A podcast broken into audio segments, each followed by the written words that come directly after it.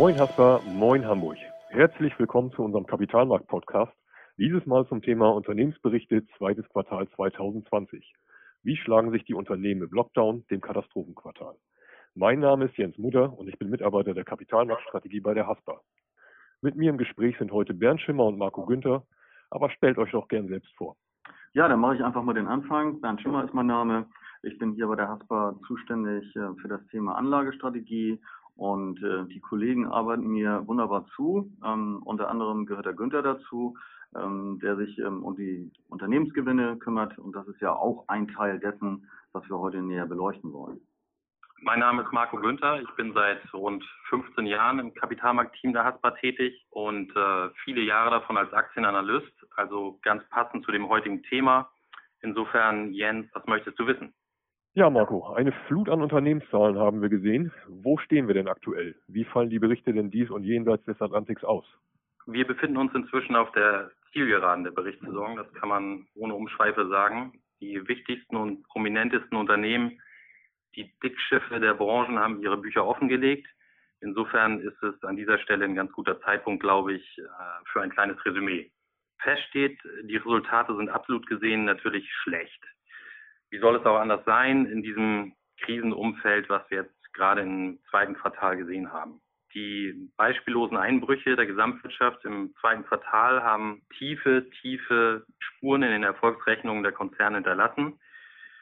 Unter anderem stürzte das BIP in den USA um 9,5 Prozent ab, in Deutschland hierzulande um 10,1 Prozent, also ein ähnliches Maß. Äh, das sind die historischen Zahlen, die wir jetzt während des Lockdowns auf der Makroebene gesehen haben. Werfen wir zuerst einen Blick über den Teich, über den großen Teich. An der Wall Street haben inzwischen etwa 80 Prozent der Gesellschaften aus dem marktbreiten S&P 500 berichtet. Es läuft dabei auf einen Umsatzminus von 10 Prozent und einen Gewinnrückgang von 32 Prozent hinaus. Diese Zahlen sehen schlimm aus und dürften eigentlich äh, den Tiefpunkt im laufenden Zyklus markieren, ebenso wie in Europa. Dort sind die Einschläge aber noch heftiger. Die Erlöse sollten um 20 Prozent geschrumpft sein, die Ergebnisse gar um 67 Prozent. Ähm, da muss man sich schon ein bisschen anschnallen. Zwei Drittel ähm, Ergebnisrückgang, das sind ganz klar ungewöhnlich äh, große Zahlen.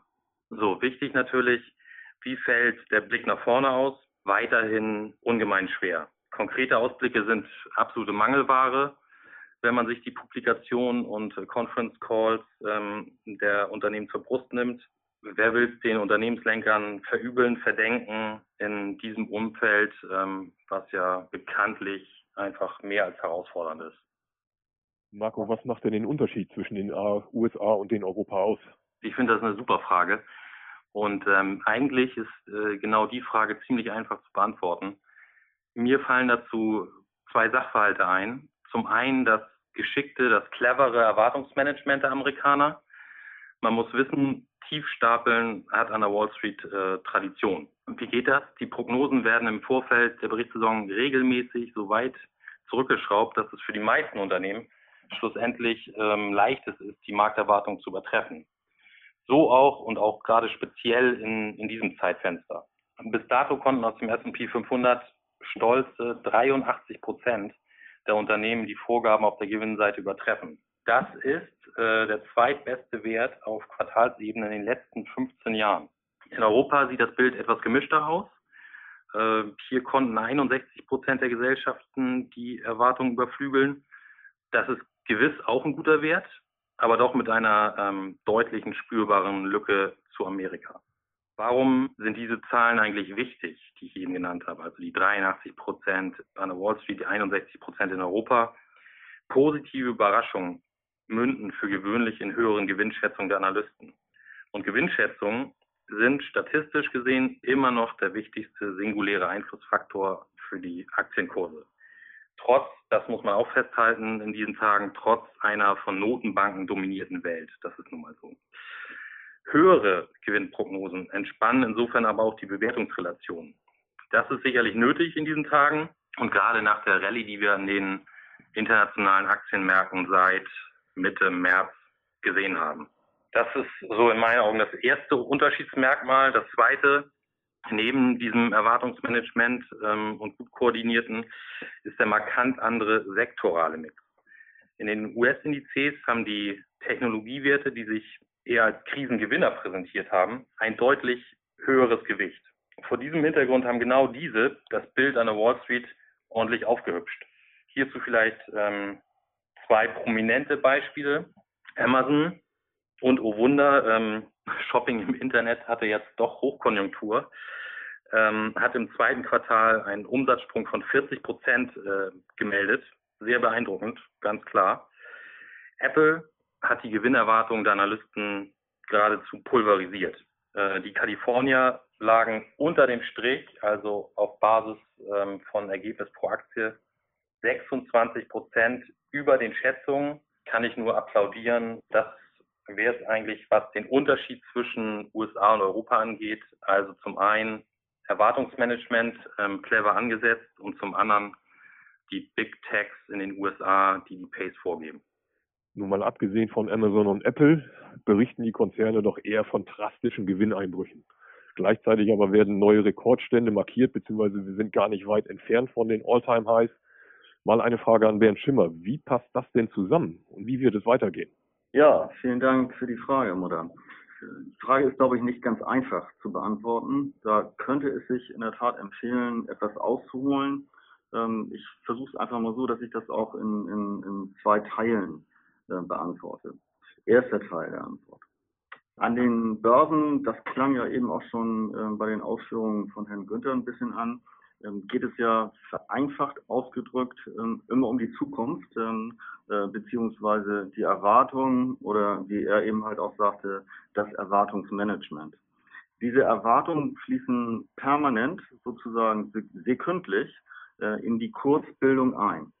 Ein starker, zum Beispiel Corona-bedingter Verlust im zweiten Quartal, wenn er denn so erwartet wurde, bewegt den Kurs dann nicht um einen Cent, weil war ja erwartet und äh, mit dem Aktienkurs passiert gar nichts.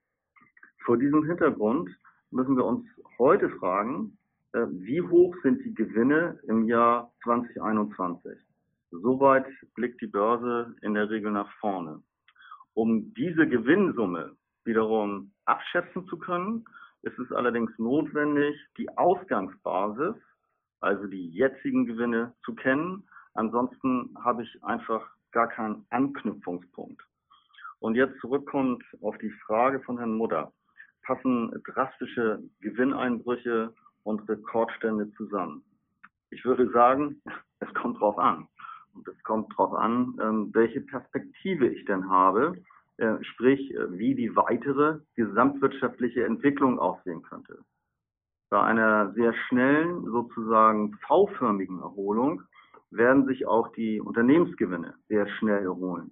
Und dann spricht wenig gegen neue Rekordstände. Ausschließen kann man dieses Szenario sicherlich nicht. Wir glauben eher an eine verzögerte Erholung mit äh, sozusagen eingebauten Rückschritten.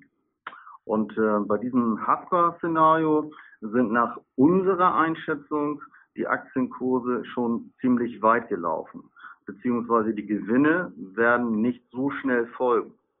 Oder man könnte auch sagen, die Bewertung ist für eine Krise von diesem Ausmaß ambitioniert.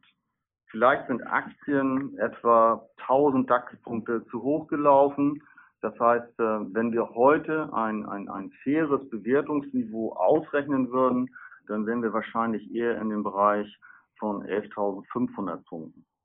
Das ist der eine Teil der Antwort. Der zweite Teil der Antwort, um das jetzt richtig kompliziert zu machen, ähm, geht so ein bisschen in, in, in die Richtung, äh, man ist ja nicht alleine auf der Welt. Äh, es wäre zu kurz gesprungen, die Anlageklasse nur mit sich selbst zu bewerten.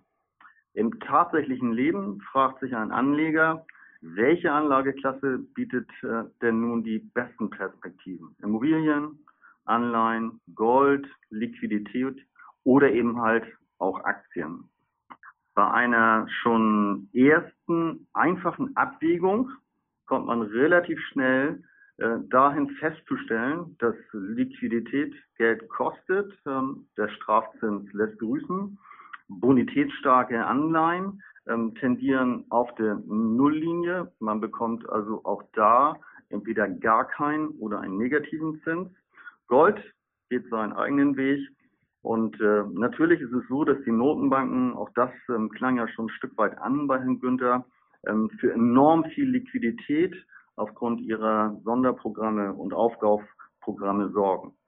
In der Betrachtung der Alternativen, und darum geht es dann am Ende, haben Aktien aufgrund ihrer Ausschüttungskomponente in Form der Dividende, wenn jetzt auch mal etwas schwächer, aber sie ist ja da, und der realistischen Annahme, auch noch Kursgewinne zu erzielen, echte Vorteile gegenüber vielen anderen Anlageklassen. Somit wiederum erscheint eine höhere Wertung, und ich sprach ja ein Stück weit von 1000 äh, DAX-Punkten, ausgehend von den Unternehmensgewinnen durchaus gerechtfertigt. Wie hoch diese jetzt aber wirklich konkret sein darf, ist ähm, seriös nicht zu bestimmen. Auf die eigentliche Frage zurückkommen, Aktien sind vielleicht ein, ein Tick zu weit nach oben gelaufen. Unter strategischen, langfristigen Aspekten sind die Bewertungen auch im Hinblick auf die erwarteten Unternehmensgewinne aber durchaus zu rechtfertigen. Ich merke, es bleibt weiter extrem spannend. Vielen Dank an die beiden Kollegen für eure Ausführungen zu dem Thema Unternehmensberichte.